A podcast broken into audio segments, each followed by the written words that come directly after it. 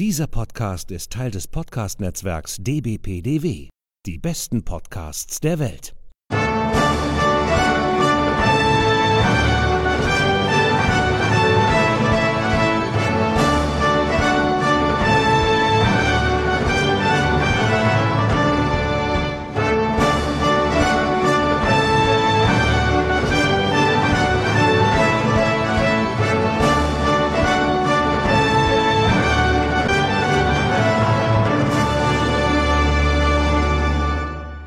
Hallo und herzlich willkommen. Hier ist wieder der ESC Green Room, der Podcast zum Eurovision Song Contest. Mein Name ist Sonja Riegel. Den Sascha habe ich heute mal zu Hause gelassen und bin selber losgegangen. Sitze hier in Frankfurt und habe einen Gast dabei. Tim Frühling, hallo. Hallo, grüß dich. Und ja, du bist mein Gast. Eigentlich bin ich eher so dein Gast, weil wir sitzen hier im Studio von HR1 tatsächlich. Ja, okay, das ist eigentlich eher meine Heimat hier. Aber du hast mich eingeladen und du hast die Fragen. Genau, ich habe ganz viele Fragen mitgebracht, weil du bist natürlich ein, einer der ESC-Experten des Landes, würde ich mal so behaupten. Holla. Ja, da, da Ja. musst du jetzt durch. Das musst du jetzt Gut. beweisen gleich. Ich glaube, ich war achtmal als Reporter mit dabei. Da hat man eine kleine Expertise, hat man sich dann vielleicht aufgebaut tatsächlich, ja. Genau, und äh, du bist den meisten wahrscheinlich noch bekannt, dass du 2009 tatsächlich mal für ein Jahr Peter Urban warst. Ja, ich war einmal Peter Urban. Das wird auf meinem Grabstein stehen. Er war einmal Peter Urban, genau, weil Peter da seine Hüft-OP hatte und schnell ein Ersatz her musste. Sind sie hier im Hessischen Rundfunk äh, mit ihrer Suche erfolgreich geworden und haben mich da mitgenommen. Okay, da gehen wir später vielleicht noch ein bisschen näher drauf ein, wie sie dich denn da gefunden haben und wie du an diesen Job gekommen bist. Natürlich, jetzt reden wir mal kurz über die Aktualität. Es ist gerade mal sechs Tage her, dass der deutsche Beitrag endlich bekannt gegeben wurde. Du hast es wahrscheinlich ähm, auch verfolgt. In Hamburg warst du nicht, das weiß ich, sonst hätte ich dich gesehen. Aber ich habe die Sendung bei One gesehen. Ja, und dann äh, mal dein Urteil vielleicht einmal über die Sendung, losgelöst davon und äh, über den Künstler natürlich, über Ben Dolic. Also ich fand die Sendung eigentlich relativ charmant, muss ich sagen, weil gerade dieses Lowest Budget war, war, fand ich irgendwie dann doch auch wieder ganz niedlich, weil wenn man schon sagt, okay, wir machen nichts Großes, wir machen keine Show, wir machen es nicht in der ARD, dann machen wir es wirklich richtig zurückgenommen. Und das fand ich eigentlich ganz witzig, muss ich sagen. Ich finde Barbara Schöneberger immer amüsant, das war sie an diesem Abend auch wieder, das mochte ich gerne. Andere Leute fanden es natürlich vollkommen unmöglich, ja, wie man einen Vorentscheid in diesem Rahmen präsentieren kann, aber ich fand okay, wenn man sagt, man macht's klein, dann ganz klein. Das fand ich in Ordnung. Ähm, man wurde natürlich sehr, sehr, sehr lange hingehalten mit zum Teil nicht den allerwichtigsten Informationen, bis dann nun endlich kam, wer es ist und wie das Lied klingt. Äh, dann wurden ja auch teilweise die Sachen wiederholt, die auch schon äh, lange online standen. Zum Beispiel die Geschichte mit Sky Dumont und das Liedchen von der Barbara. Beides an sich einzeln stehende gute Sachen, aber das hatten die Fans natürlich auch alle schon gesehen. Ne? Und äh, ja, die hat man schon eine ganze Weile auf die Folter gespannt. Zumal man es ja eigentlich schon nachmittags wusste. Ne? Das durfte ja alles raus dann. Das hat mich auch ein bisschen gewundert. Ich glaube, äh, die Sperrfrist war 15.30 Uhr und dann ist es ja auch teilweise schon von verschiedenen Radiosendern gespielt worden. Ähm, ich glaube, ich hätte dann die Sperrfrist auch auf 22 Uhr oder sowas gesetzt, um zu sagen, also das wird wirklich die Premiere der Lounge, wo dann zum ersten Mal dieses Lied auch vorgespielt wird. Das fand ich dann ja auch ein bisschen seltsam, aber ich habe ich, ich habe es ja natürlich dann auch im Internet entdeckt nach, nachmittags, aber ich habe nur in die erste Minute reingehört. Ich wollte mich abends bei der Show noch ein bisschen überraschen lassen. Ah, du warst also Zielgruppe dafür. Jetzt haben wir das endlich mal rausgefunden. Ja, und dann natürlich deine Meinung zum Beitrag interessiert mich auch. Ja, ähm, äh, es hat mich zunächst mal positiv überrascht, weil ich kein so großer Freund von diesen Balladen bin. Ähm, und das fand ich schön, dass wir uns mal trauen, mit einer Abtemponummer äh, in die Nummer reinzugehen. Ich glaube, nach Cascada eigentlich die erste, die so ein bisschen in die Dance- und Abtempo-Richtung geht. Ähm, mir fehlt so ein bisschen der Ohrwurm-Charakter. Also ich kann es dir immer noch nicht vorsingen. Ich habe es jetzt bestimmt schon vier, fünf Mal gehört und ich kann es noch nicht mitträllern. Und das ist für mich ein schlechtes Zeichen, weil also sowas zum Beispiel wie äh, stilistisch vielleicht ein bisschen ähnlich letztes Jahr, äh, la, letztes Jahr Luca Henny, "You got me dirty dancing, dirty dancing. Das habe ich noch im Kopf. Das habe ich immer noch im Kopf und habe seit letztem Jahr eigentlich nicht mehr aktiv gehört, ja. Ähm, und das war so ein Ding, das ging mir halt schneller ins Ohr. Und ich meine, wir wissen beide, es kommt darauf an, bei diesem Wettbewerb aus einem Feld der 26 Teilnehmer mit, mit, mit irgendwas hervorzustechen, ja? Und ob es dafür besonders genug ist, das ist halt meine Frage. Erinnert sich der Zuschauer nachher beim Voting noch an Deutschland? Also charmant ist, dass es ein junger Mann ist ähm, und dieses äh, Motiv überforderter kleiner Bub auf der Bühne. Das hat auch für Belgien zum Beispiel schon mal geklappt. Also das finde ich, glaube ich, kann funktionieren. Ähm, aber Wobei, du sprichst jetzt Loic Noté an, nehme nehm ich mal an, der war aber auf der Bühne nicht überfordert. Also da war ja die Show, die war ja der Hammer. Ja. Und aber wenn man ihn ja. nebenbei irgendwie im Pressezentrum gesehen hat, der ja. hat ja gezittert, wenn der mit, mit Journalisten reden ja, musste. Ja, eben. Ja, nee, das, das hat man auf der Bühne nicht so gesagt, aber zum ja. Beispiel auch Blanche äh, für Belgien. Das war jetzt kein Junge, das war ein Mädel, aber ähm, die war auf der Bühne überfordert. Die hatte einen blitzsauberen, guten Song, äh, aber man sah, die fühlt sich da nicht wohl. Und ich könnte mir vorstellen, ähm, dass der Ben, ich weiß nicht, in wie viel, äh, in, in, inwieweit der noch äh, an Selbstbewusstsein gewinnt, aber ich könnte mir vorstellen, das wird vielleicht auch ein bisschen schwierig, wobei man hört ja hier mit den Choreografen von Justin Timberlake und was weiß ich, das wird ja die Mördershow dieses Jahr. Und ähm, ja, dann wird das bestimmt ganz toll. Ich würde persönlich also das ist jetzt eine Styling-Frage. Ich würde, glaube ich, mit der Frisur nochmal was machen, weil dieses äh, glatt vorne abgeschnittene, das Pony, das hatten wir auch schon in unserer letzten Folge thematisiert, Ach. weil eigentlich, er kommt ja aus dieser The Voice-Geschichte ja. vom letzten Jahr. Da sah der noch anders Jahr. aus. Da sah, da sah er noch ja. anders aus. Da hat er teilweise längere Haare, aber ja. dieses Pony ist irgendwie neu. Ja. Warum auch immer für den ESC. Und weißt du, ich glaube, es ist einfach deswegen geschickt, jemanden zu nehmen, der nicht ursprünglich aus Deutschland kommt, weil ich glaube, Punkte aus Slowenien sind uns sicher. Und dann sagt niemand mehr diesen hässlichen Satz, I'm sorry, Germany. You get zero points. Zumindest aus Slowenien werden hoffentlich welche kommen. Ähm, vielleicht auch aus der Schweiz, da hat er ja eine Zeit lang gelebt, wenn er da auch vielleicht ein bisschen Wurzeln geschlagen hat, möglicherweise. Aber so, so strategisch will ich da jetzt gar nicht werden. Ich finde den Song nett, ähm, vielleicht nicht besonders genug. Okay, und jetzt haben wir den Vorentscheid kurz angesprochen. Du sagst, es war Low Budget und eigentlich Lowest. Äh, lowest Budget. War überhaupt ein Budget drin, wir wissen es nicht. Nee, aber ähm, das ist auch so ein Kritikpunkt, den wir immer wieder anbringen in unserem Podcast. Es gibt eigentlich keine einheitliche Linie. Also man, man hat diese, diesen Namen, der ändert sich meistens nicht. Der wurde auch jetzt nicht geändert, obwohl die Show komplett anders war. Unser Lied für Punkt, Punkt, Punkt. Genau, ne? oder unser Song. Das sind ja, ja diese beiden Varianten, ja. die es da gibt. Wie würdest du denn so einen Vorentscheid aufziehen, wenn die dich jetzt fragen, Tim, sag mal, was wäre denn dein Konzept, wie würdest du es am liebsten machen? Also meine Theorie ist ja folgende. Die ARD im Fernsehen, das erste, hat ja Schwierigkeiten, an junge Zuschauer ranzukommen. Das ist ja bekannt, das ist kein Geheimnis, ja. Ähm, und das gelingt auch oder ist auch während der Vorentscheide oft nicht besonders gut gelungen. Die waren ja mit, weiß ich nicht, ungefähr drei Millionen auch keine wirklichen Zuschauer Bringer-Magneten. Ja. Ähm, Wo es der ARD gelingt, an junge Menschen ranzukommen, ist ja über ihre Radiostation zum Beispiel, wie ich finde. Ja, was 1 Live, UFM, äh, Fritz in Berlin. Da gibt es ja ganz viele Projekte, ähm, die von vielen jungen Menschen konsumiert werden. Oder auch Sachen, die nur online stattfinden, Funk zum Beispiel. Ja.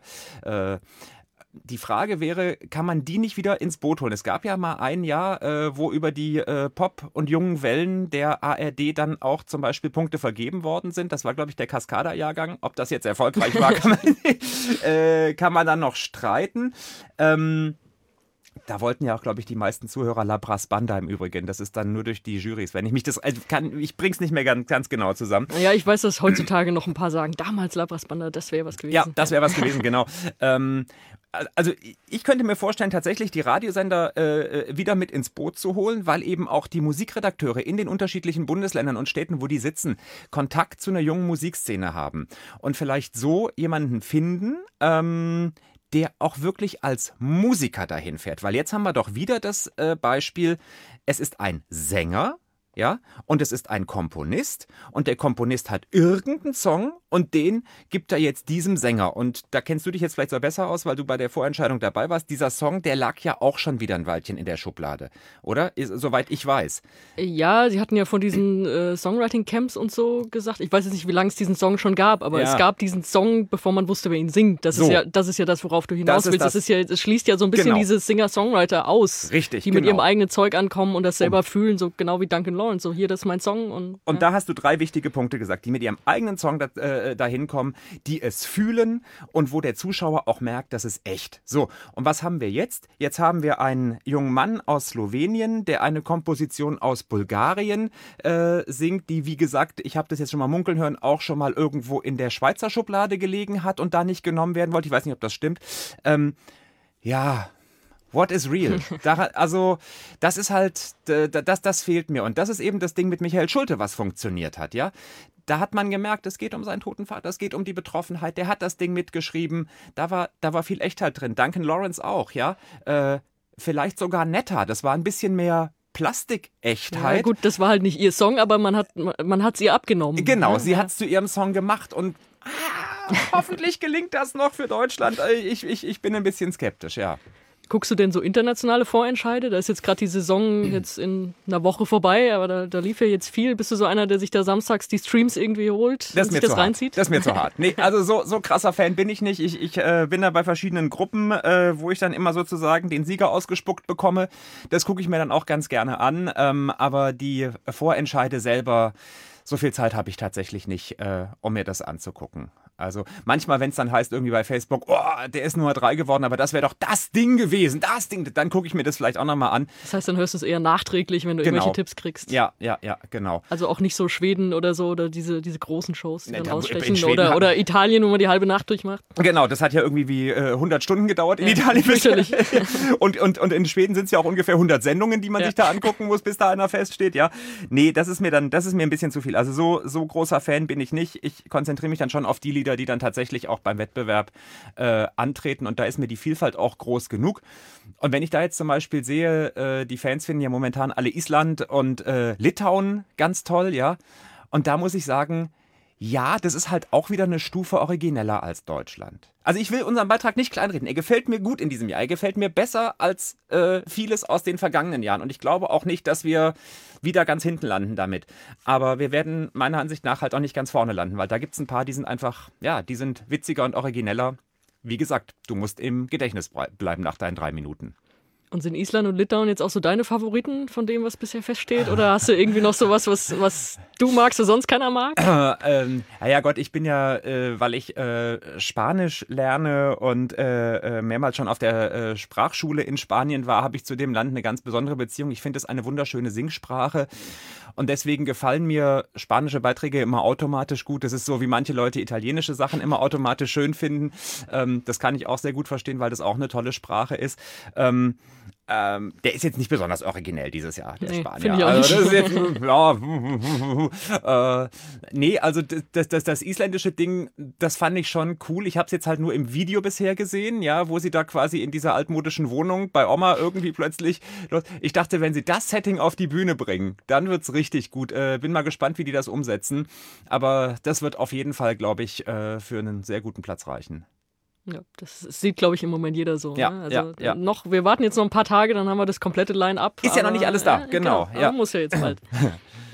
Gut, dann gehen wir jetzt ein bisschen vielleicht in deine Geschichte. Erstmal so äh, kurz losgelöst vom ESC. Du bist in Niedersachsen geboren, aber in Schwaben aufgewachsen und dann irgendwann nach Frankfurt gekommen. Das ist doch gut. Ich habe mich Also dann in der Mitte, äh, alles- genau, in der Mitte von den beiden äh, Genau. sozusagen dann wieder angesiedelt. Genau, wie Ja. kam es, dass du dann hier nach Frankfurt und zum HR gekommen bist? Ähm, tatsächlich, weil ich, äh, ich hatte in Baden-Württemberg in der Nähe von Stuttgart bei einem Lokalsender mein längeres Praktikum und dann mein Volontariat, meine Ausbildung gemacht und habe dann äh, gelesen, dass FFH, also der Privatsender hier in Hessen, der mit Planet Radio in den 90ern ein Jugendradio aufgemacht hat, eines der ersten großen Jugendradios, Leute, die jung sind, aber ein bisschen Erfahrung haben schon, äh, sucht. Und dann ähm, bin ich da nach Frankfurt. Die haben mich dann direkt genommen. Und dann war ich ein knappes Jahr bei Planet. Das hat mir dann aber inhaltlich nicht so gefallen. Also das war so arg flach. Also es war halt geile Musik, ja. Und wir hatten auch geile Werbekampagnen und waren die, die jungen Helden hier in der Stadt. Oh, du arbeitest bei Planet, wie cool ist das denn? Ja. Und ich dachte so, Das, ja. das ist original Frankfurter Straßensprech. Ah, sicher, ja, ja. Ich hatte hinten, ich hatte hinten auf meinem Renault Twingo hatte ich einen äh, riesengroßen Aufkleber Planet Radio. Den haben nur die Mitarbeiter bekommen. Oh. Der hat die ganze Heckscheibe bedeckt, ja. Und mit dem Ding war ich 97 hier in Frankfurt. ich Coolste Typ auf der Zeile. Ah, ist sicher, ja. Und dann hatte ich noch meine Latzhose an. Was meinst du, wie cool ich damals war? Also wenn du uns da jetzt kein Foto raussuchst, dann weiß ich auch nicht. ja. Schlimm. Nee, und dann, wie gesagt, aber inhaltlich habe ich dann so ein bisschen gefremdelt, weil da halt so gar nichts passierte journalistisch bei dem Sender oder sehr, sehr wenig. Und dann habe ich gehört, dass der Hessische Rundfunk auch sowas ähnliches ähm, im Jugendradiobereich macht. Damals war ja HR3 noch das jüngste, bevor dann eben XXL beziehungsweise später UFM kam. Und dann bin ich hier 98, Anfang 98 zum HR gekommen. Ja, kannst du ausrechnen. Und, Und- seit, und seitdem bin ich halt immer hier. Ne? genau. Ja. Ja, genau. Du moderierst auf HR1 und aber hast zusätzlich auch noch eine andere Aufgabe hier im Haus, wie wir ja alle mehrere Aufgaben im Haus haben. Äh, Du sagst auch noch das Wetter an. Im Fernsehen, Ja, genau. Seit ja. zwölf Jahren äh, haben die mich, äh, irgendwann haben die mich ins Fernsehen gelassen beim HR. Ich hatte dann mal so nachgefragt, weil ich einfach schon so lange dann Radio gemacht habe und dachte, ja, du würdest gerne noch mal was Neues lernen auch, ja. Ich, das war jetzt gar nicht so unbedingt, dass ich dachte, oh, du musst jetzt unbedingt dein Gesicht. Du fällst auch schon ins Hessische gerade. Das, ja, gefällt mir, das gefällt mir sehr gut. ich bin ja auch schon lange genug hier. äh, äh, ja, und dann, dann haben die beim Fernsehen gesagt, ja, könnten wir uns vorstellen, wir wissen noch nicht genau, wofür wir dich einsetzen können. Und dann ist bei der Wetterredaktion jemand gegangen und dann brauchten sie eben jemanden für ja hauptsächlich das Hessenschauwetter und dann durfte ich das machen. Und ich habe das damals, vor zwölf Jahren, da war ich Anfang 30 und war jetzt noch nicht so ein HR-Fernseh-Zuschauer, muss ich ganz ehrlich sagen. Da war ich tatsächlich noch deutlich jünger ja auch als, als die meisten Zuschauer dort. Ähm, dachte ich, das gucken bestimmt gar nicht so viele. So. Und jetzt kann, ai, ai, ai, jetzt kann jetzt ich dir sagen. Jetzt gehst du über die Straße und wirst angehalten. Ist tatsächlich so. Ja, ist tatsächlich so. Äh, die Leute gucken das sehr aufmerksam und interessieren sich sehr für Wetter und wir haben da viele Zuschauer und das ist, das ist toll. Also ja, nee, macht, ist eine Aufgabe, die sehr großen Spaß macht. Aber Hörfunkradio ist schon noch so dein, dein Kerngeschäft, da ja, kommst du auch her. Ne? Ja, ja, ja, ja. Ist halt spontaner, weißt du, da äh, es passiert was und du kannst es direkt erzählen im Radio. Du, Im Fernsehen musst du immer warten, bis du da ein Bild hast oder ein Reporter vor Ort ist und so weiter. Äh, das dauert halt einfach alles länger und beim Radio kannst du es direkt erzählen und ja, das geht schneller. Okay, ich mache jetzt was relativ Uncharmantes. Ich sage dein Geburtsjahr. Es war 19, 1975. Das ist ja im ESC-Kontext immer einigermaßen wichtig. Wann bist du geboren und was war dann dein erstes Erlebnis? Also, das also, ist natürlich die Frage, die daraus resultiert. Geboren wurde ich natürlich äh, mit Joy Fleming, ne? 1975 für Deutschland, eins meiner Lieblingslieder. Habe ich aber naturgemäß damals noch nicht mitbekommen, weil ich null war. Vielleicht hast du es mitbekommen, weißt du es nicht mehr? Äh, das, kann, das kann sein, dass meine Eltern das geguckt haben, ja. Äh, ja, ich bin tatsächlich eingestiegen bei Nicole muss ich sagen. Ne? 82, da war ich sieben. Ähm, ich bin natürlich per Zufall mit sieben. Ich glaube, damals habe ich es auch noch mit meinen Eltern geguckt. Ähm, meine Eltern haben sich dann später nicht mehr für diesen Wettbewerb interessiert. Wir hatten zwei Fernseher, ein Farbfernseher im Wohnzimmer und der alte Schwarz-Weiß-Fernseher wurde dann ins Schlafzimmer meiner Eltern ausgegliedert. Und ich weiß, dass ich einige ESCs wahrscheinlich so im Alter zwischen 9 und 12 oder sowas alleine auf dem Schwarz-Weiß-Fernseher im Schlafzimmer geguckt habe, oh. während meine Eltern im Wohnzimmer saßen, weil die gesagt haben, nee, das ist nicht und das ist, das ist nichts für uns. Das ist schade um die bunten Kleider eigentlich. ja, das stimmt. Man hat vieles auf Schwarz-Weiß so nicht gesehen. Ähm, und natürlich habe ich mit sieben Jahren gedacht, als Nicole da gewonnen hat, wie cool, ich habe einen Wettbewerb entdeckt, wo Deutschland immer gewinnt. Ist ja, ja, immer ist ja. dann, ich habe dann natürlich ein bisschen warten müssen, bis 2010 Lena wieder gewonnen hat, wobei wir in den 80ern ja dann doch auch einige ganz gute Songs noch hatten mit Wind und, und äh, äh, Mary Rose, die dann ja auch äh, relativ gut noch abgeschnitten hatten, seinerzeit Ingrid Peters, ähm, bevor dann eben die 90er kamen, wo es dann wirklich wo echt nur noch Freaks, glaube ich, in Deutschland das geguckt haben, wo dir auch 90er und Musik, das ist gut, auch das generell nicht so gut, aber ja, naja. aber also das hat sich äh, dann auch ein bisschen beim ESC wieder gespiegelt. Wenn, ich. wenn du jetzt jemanden auf der Straße fragst, kennen sie noch Stone and Stone? Äh, dann sagt jeder, What? äh, oder Bianca Schomburg. Ähm, pff, ja, das. Kennen wahrscheinlich noch nicht mal die Gewinner aus den 90ern. Das, das war jetzt auch nicht so Sachen, die einem wirklich arg im Gedächtnis geblieben sind, da kommen, machen wir erst bei Dana eigentlich wieder weiter. War ne? ja immer Irland, ja. Also, genau, für mich ist es dann, genau, das muss ich auch ehrlich sagen und dafür bin ich bis heute Gildo Horn dankbar.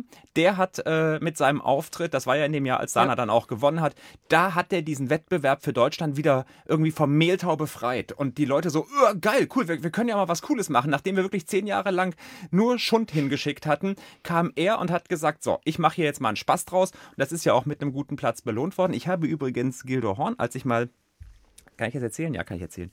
Ich war mal äh, beim, ich glaube, Sportpresseball in Frankfurt. Und da hatte ich zu wenig gegessen und zu viel getrunken. Möchte sagen, ich war ein bisschen angeschickert. und da traf ich Gildo Horn.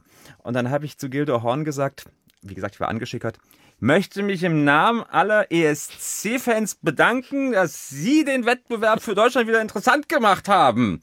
Und dann habe ich noch irgendwie das Wort homosexuell fallen lassen.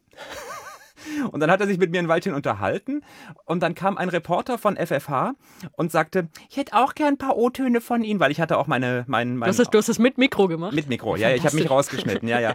Äh, und dann kam der von FFH und gesellte sich dazu und sagte, ich hätte auch gerne O-Töne. Und dann sagte Guido, äh, Gildo Horn zu ihm, nur wenn du auch homosexuell bist. das war toll. Das war ist Szene Nutshell. das war wirklich eine großartige Begegnung, ja, die so nie stattgefunden hätte, wenn ich nicht zu viel von dem Riesling da erwischt hätte. Ja. Den ich übrigens am Tisch von Gerhard Meyer-Vorfelder äh, geklaut habe. Ach, sensationell. Ja. Ja, gut, ich, ich arbeite ja in der Sportredaktion. Also, wa- was ich da so höre, ich glaube, da muss man betrunken sein bei diesen Veranstaltungen. Den Namen muss ich dir auch nicht erklären, Gerhard Meyer-Vorfelder, ne? Ja, natürlich. Äh, äh, VfB Stuttgart. Der wiederum wohnte in der gleichen Straße wie wir, als wir noch in Stuttgart wohnten. Und mit der Geschichte habe ich mich an seinen Tisch rangewanzt, weil ich gesehen habe, da ist ja noch eine volle Flasche Riesling. Okay, das führt jetzt vom ESC. ja, aber ich weiß nicht, ob Gerd Meyer Vorfelder so entspannt ist, wenn man ihm Alkohol klaut oder war. Ja, nachdem ich war- sagte, hier, ich kenne Ihren Sohn, ich kenne den Marc, ich kenne Michi, ich kenne Miriam. Was? Trink einen mit. Ja, da, da war es dann ganz Das ist gut. schön, dass wir auch zum Fußball kommen. Das ist nämlich auch so eine Dauerdiskussion, die wir haben. ESC und Fußball, geht's zusammen oder geht's nicht zusammen? Also als, als Fan, dass man beides irgendwie. Bei mir geht's zusammen. Das ich bin auch, auch. Äh, großer, großer Fußballfan, nicht auf eine Mannschaft festgelegt. Äh, äh, es gibt eine Mannschaft, die ich nicht mag. Bayern, klar. Äh, äh, so nämlich. So, ne? und ein paar weitere, die ich jetzt auch nicht so sehr gerne mag. Und, und dann aber dafür auch ein paar, die ich, die ich sehr gerne mag. Also die Eintracht, klar, logisch, wenn du so lange in Frankfurt wohnst, der VfB, mit dem ist man groß geworden. Äh, Mainz, finde ich, muss man einfach mögen, auch wenn man die Eintracht mag. Wenn man, Uiuiui. ja, wenn man nicht so hardcore ist wie ich, dann kann man beides mögen. Ähm, ja, und ich verfolge, ich verfolge die Ergebnisse, gucke gelegentlich auch mal so ein Spiel, jetzt nicht im Stadion, aber äh, bei Leuten, die da so Pay-TV-Dinger haben, lasse ich mich einladen und gucke mir mal was an.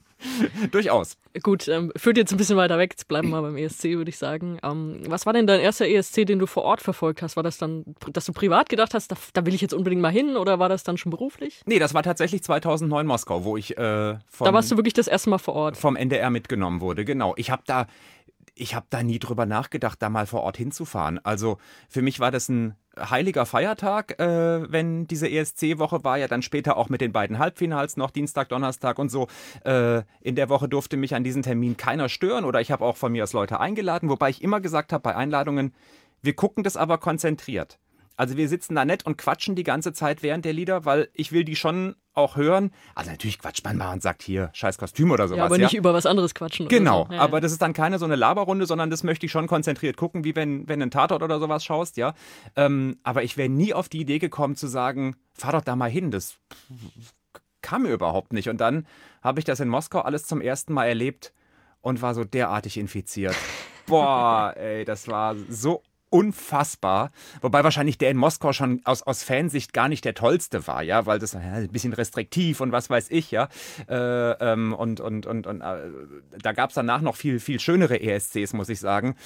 Aber da war dann wirklich hier bei mir die Begeisterung geweckt. Ja, dann müssen wir natürlich jetzt äh, die Geschichte erzählen, wie du denn dazu gekommen bist an diesen, an diesen Job. Wenn du sagst, du warst vorher nicht da, weil sonst ist ja so, man bewegt sich so in dem Umfeld, man kennt die Leute und hier, ähm, wäre das was für dich oder willst du nicht da mal was machen oder so? Das ist ja eigentlich so ein Kernteam beim Ja. NDR. Das ändert sich immer so ein bisschen. Aber wie bist du denn dann da reingeraten sozusagen? Ja, es stellte sich wohl heraus, dass der Peter eben durch seine äh, Operation eben nicht in der Lage sein würde, dahin zu fahren. Und da mussten sie, ah, ich würde mal sagen, sechs bis acht Wochen vorher, also es war relativ Ganz knapp, okay. ja, ja, relativ knapp, äh, mussten sie jemanden finden und haben dann eine Anfrage in die ARD-Funkhäuser, an die Radioredaktionen äh, gesandt. Gibt es bei euch jemanden, der sich mit dem ESC auskennt? So. Hab ich nicht bekommen. Hat meine, hat meine Musikchefin bekommen. Ähm, äh, Anke Groß, diesen Namen muss man mal nennen in diesem Zusammenhang, weil der habe ich das alles zu verdanken. Äh, die hat nämlich dann da hingeschrieben, ja, wir haben einen Tim Frühling, der ist mega Fan und so weiter. Na? Wusstest du, dass sie das geantwortet so, hat? Oder? Ich war im Skiurlaub und die schickte mir irgendwie eine SMS, ich habe dich beim ESC ins Rennen gebracht und ich so, hä? Hä? Ich war mit so Freunden unterwegs und ich so, guck mal, was, was ist das denn? Und dann habe ich sofort angerufen und dann hat sie gesagt, ja, ich habe dich da beworben, das muss ja noch nichts werden, okay. Und, und ich so, brrr. Ähm, und dann haben die mich tatsächlich eingeladen nach Hamburg, um, ja, damit ich mich da mal vorstelle, damit die eben auch mal sehen, okay, wer ist das, äh, wie klingt der stimmlich, haben mir dann auch natürlich ein paar Fragen gestellt, auch zur Politik zum Beispiel, weil in Moskau, das war damals gerade auch mit dem Tschetschenien-Konflikt äh, und kurz davor in diesem Musical, das da gekapert wurde und wo es dann auch viele Tote gab. Und die wollten halt auch im allerschlimmsten Fall dort jemanden sitzen haben, der vielleicht auch dazu dann schon was sagen kann, wenn während des Wettbewerbs das passieren sollte. Und ich hatte sechs Jahre lang beim WDR auch Nachrichten gemacht, geschrieben und vorgelesen. Und ich glaube, diese Kombination aus, kennt sich mit Musik gut aus, moderiert bei einer Popwelle, hat aber auch Nachrichten gemacht, äh, falls was passieren sollte, das hat denen, glaube ich, gut gefallen. Ne? Und ja, dann haben die ganz kurz danach angerufen und gesagt, dass ich da mitkommen soll. Weißt du, ob da mehrere Leute im Casting waren Das oder ist- ob die jetzt nur dich eingeladen haben und dachten, das, Das sieht schon mal gut aus, den, den wollen wir wahrscheinlich nehmen? Bis heute weiß ich das tatsächlich nicht. Das weiß ich, das weiß ich tatsächlich nicht, ob da andere waren. Also äh, sie taten so, als seien an dem Tag schon mehrere Leute da gewesen, aber das kann, kann ich nicht beurteilen. Äh, und ich war auch zu aufgeregt, um das alles so richtig äh, beobachten zu können. Ob da, ob da, weißt du, ob, ob du auf dem Gang noch jemanden siehst von, von Bayern 3 oder, oder sonst was. Ja, hätte ja sein können, dass irgendwo von, von woanders jemand kommt. Äh, ja, das war, das war unfassbar. Und dann, dann bekam ich ein Schreiben, mit dem ich zum Konsulat, zum Russischen musste, weil ich brauchte ja noch ganz schnell ein Visum. Und dieses russische Konsulat ist hier auf dem Öderweg in äh, Frankfurt. Habe ich schon viel Gutes von gehört. Ein Träumchen ist das. Ein Träumchen. Äh, das macht, glaube ich, nur mittwochs irgendwie für den Publikumsverkehr auf. Und dann ist das, davor ist so eine Wartefläche, so eine eingezäunte. Und ich kam da hin und da standen schon ungefähr 200 Russen. Dachte ich, ach du lieber Herrgott, das dauert ja hier, das dauert ja. So, und dann kam einer aus diesem Konsulat raus, der rief irgendwas auf Russisch. Ähm, was ich nicht verstand. Und dann sagte jemand, so ein, so ein Russe, der auch Deutsch konnte, zu mir, zeigen Sie mal, was haben Sie denn da? Weil er, er sah wohl, dass ich kein, kein Russe oder sowas war und vermutete, dass ich was anderes wollte. Und da sagte er, den Zettel, mit dem Sie da hier sind, das ist was Besonderes, Sie dürfen direkt rein. Dann habe ich mich da durchgekämpft, habe dem das gezeigt. Kommen Sie rein, kommen Sie rein. So, ich durfte vor vor 200 Leuten. Das war, weißt du, muss ich dir vorstellen, wie so, eine, wie so eine Schneise, die man mir gemacht hat, ja, auf diesem Zettel. Alle gucken dich böse an. Ja, das war ein kyrillischer Zettel. Ich weiß nicht, was da drauf stand, aber da muss gestanden haben, Germania Delegatie, sehr, sehr wichtig. Lass vor, bitte, ja. Und dann ging das alles innerhalb von 20 Minuten. Und ich kam raus und die standen immer noch alle davor. Und die guckten mich alle an und dann habe ich ein paar das gezeigt und sie so, wuh, wuh. Also irgendwie muss auf diesem Ding da gestanden haben, äh, ich, ich bin so eine Art Angela Merkel und bitte auf jeden Fall, auf jeden Fall äh, durchlassen. Ja, und dann ging das alles ganz schnell. Und schwuppdiwupp war ich auch schon in Moskau, traf dann da auf die ganzen Leute vom, vom NDR in diesem Hotel, die ich alle nicht kannte, die aber alle wahnsinnig nett waren ähm, und mich da auch ja sehr umsorgt und umhegt haben. Ich hatte einen eigenen Redakteur sozusagen, mit dem ich die ganzen Texte geschrieben habe. Wir versuchten dann da auch so ein bisschen frech zu sein, ähm, auch anders frech als Peter. Ähm, ähm, weil ja, das sollte ja keine Kopie von, von, von, von Peter Urban sein, der ja einfach eine Marke, eine gesetzte ist. Äh, aber die Leute sollten sich ja trotzdem amüsieren mit dem, was ich da sage. Und ich glaube, in den beiden Halbfinals waren wir noch ein bisschen bissiger als im Finale. Aber das war auch schön, weil du konntest in den Halbfinals üben auf Phoenix, wusstest, okay, jetzt gucken vielleicht 200.000, 300.000 Leute zu, bevor dann am Samstag die 7 Millionen kommen in der ARD. Und der Peter hat mir mal erzählt, dass seine klassische Vorbereitung ist einfach, er guckt sich die Proben an, schreibt da Sachen mit und dann ist er ja, glaube ich, einer, der sich die Sätze auch komplett aufschreibt mit, mit Betonung oder so. Das macht ja auch jeder anders. Wie war das bei dir? Ich habe mir das auch, Das äh, auch so gemacht? aufgeschrieben. Ja, ja. Das, ähm, ich sag mal so, das ist ja ein, ein Geheimnis von uns Radioleuten. Was wir können, ist uns Sachen so aufzuschreiben, dass wir sie dann beim Ablesen so klingen lassen, als fiel es uns gerade ein. Also ich habe das dann ein bisschen in Sprechsprache sozusagen aufgeschrieben und ja, auch wenn es ein bisschen abgelesen äh, äh, klingt, finde ich es nicht schlimm. Ich glaube, ich war so nervös den gesamten Abend, Samstag dann beim, beim, beim Finale. Ich habe mich kaum versprochen. Und das, das schaffst du nur, wenn du dreieinhalb Stunden lang so eine Anspannung hast, wie, wie ich sie habe. ähm, dann, dann, dann, dann, verspricht man sich. Gut, dann hinten raus natürlich beim Voting und so, da macht man es natürlich spontan, weil das konntest du dir ja nie aufschreiben. Ja? Es war ja leider eins der langweiligsten Votings der letzten 800 Jahre ESC-Geschichte, weil ja von vornherein feststand dazu, dass Herr Rieback mit seiner Geige die Nummer gewinnt und ja, so spannend war das dann nicht hinten raus, aber ich habe mich für ihn gefreut, mochte ich das Lied, mag ich bis heute. Ja, geht, geht mir genauso. Ähm, allerdings, wie sehr ärgerst du dich, dass es nicht ein Jahr später war, dass, Oh du Gott, kommentieren ja. durftest? dann wäre es Lena gewesen. Weil ja. das müssen wir auch nochmal sagen, das ist Deutschland ist 20. geworden in dem Jahr mit äh, Alex Dieter Tees im, im großen Glas und Ja, ja. Äh, ja, Alex und Oscar, Ja. die diese komische Swing-Nummer da gemacht Ja. haben. Äh, Das war im Prinzip im Vorfeld so ein bisschen absehbar. Also ich meine, man weiß es ja über die Wettquoten, weiß man es ja schon immer so ansatzmäßig, wo, wir- wo wird man ungefähr landen und das war auch da schon ungefähr klar und ich durfte dann eben auch die Sätze sagen, die Peter leider schon sehr oft sagen musste. leider keine Punkte Äh, leider keine Punkte, aber äh, haben sie toll gemacht, unsere Künstler, sauber gesungen, ein sehr guter Auftritt, was man halt so sagt, ne? Wenn man aber eigentlich schon weiß, okay, das wird jetzt nichts mit den Top 5 wahrscheinlich werden. Ähm, da tut mir Peter auch oder hat mir auch schon in etlichen Jahren leid getan, weil äh, wir sind ja da im Auftrag vom NDR und wir müssen das ja dann da doch auch verkaufen, was wir da hinschicken und, und ja, es ist nicht immer so ganz einfach, ja. Ja, und man kann ja auch sagen, gut, es war ein guter Auftritt, war gut gesungen, Eben. aber das ist ja auch nicht alles. Also es ja, muss ja auch irgendwas rüberkommen. Genau, so, ne? irgendwas muss man ja, ja sagen. Ja. Aber du hättest, du hast Lena um ein Jahr verpasst. Naja, ich habe Lena ja dann aber doch miterlebt, weil ich ja nach äh, Oslo dann auch als Radioreporter mit durfte. Dann haben sie dich gleich verhaftet. Genau. Bleib naja, was heißt verhaftet? Ähm, es, also sie hatten mich dann irgendwann angerufen und gesagt, du, der Peter macht das wieder. Und da sage ich, ja, das war ja eh der Deal, dass ich ihn nur vertrete. Natürlich war so ein winziges Hoffnungsflämmchen vielleicht, dass sie sagen, äh, komm, wir nehmen dich jetzt immer mit oder so. Aber nein, ich war als Vertretung von Peter da und das war vollkommen in Ordnung. Ähm, und der Ersatz war mindestens gleichwertig, weil ich eben danach ganz oft fürs Radio als Reporter mit durfte. Das heißt also, du sammelst O-Töne, du machst Gespräche mit den Sendern, du baust Beiträge, du machst einen Kommentar ähm, und bist da eben auch vor Ort. Und das ist ungefähr genau das Gleiche. Also das ist, das ist einfach das vor Ort mitzuerleben. Das ist für mich das Wichtige. Und in Oslo war es natürlich klasse. Und wir hatten dann auch den Sieg von Lena, weil da wusste man schon im Vorfeld, könnte was werden für Deutschland. Den haben wir tatsächlich für NDR 2 und HR 3 live fürs Radio kommentiert. Der Thomas Mohr und ich. Ähm, wir saßen in der Kommentatorenkabine neben Peter und haben es halt fürs Radio, also zumindest für zwei große Radiosender in Deutschland übertragen. Also einmal komplett, wie wenn du so ein Fußballspiel 90 Minuten genau. habt ihr komplett den ganzen Contest genau. gemacht. Ja, ja. Ähm, und das war dann, das war dann mindestens genauso geil, wie, äh, wie das fürs Fernsehen zu machen. Und ich sage immer, Thomas ist da auch stolz drauf, wir haben ein bisschen früher ausgerechnet, äh, dass Lena nicht mehr verlieren oder nicht äh, äh Erste werden muss, als in der Kabine neben uns. Ja? ja. Wir haben ein bisschen früher gejubelt. Ihr hattet die Taschenrechner schon direkt ja, parat. Genau, wir oder? hatten ein, zwei Votings früher schon erkannt. What? Die, die Deutsche hat's gemacht. ja, das war cool. Das war, das war fantastisch, ja. Und dann äh, ging es aber immer noch weiter bei dir. Das heißt, du warst relativ regelmäßig dann dabei bei den ESCs. Genau. Äh, war das dann einfach so, du bist jetzt im Team und äh, du bist quasi der Hörfunkreporter, gibt ja mehrere, hast du ja schon gesagt. Also Thomas Mohr ist da der, der Ur-Hörfunkreporter sozusagen, schon seit über 20 Jahren, der eben auch beim NDR ist, also noch näher an der Sache dran. Ähm, aber ich war dann in, in Düsseldorf äh, mit dabei, in Malmö, in Baku, in Kiew, in Wien und in Tel Aviv. Ah, da kann man sich nicht ja, beschweren. Geil. Und dann gibt es immer mal wieder auch ein Jahr, wo ich dann aussetzen muss. Ähm, das ist aber auch nachvollziehbar, weil es kommen drei Leute mit, drei Reporter von drei unterschiedlichen ARD-Wellen. NDR ist eigentlich immer gesetzt, ja, weil die eben die Veranstalter sind. Das heißt, es bleiben noch zwei Plätze übrig.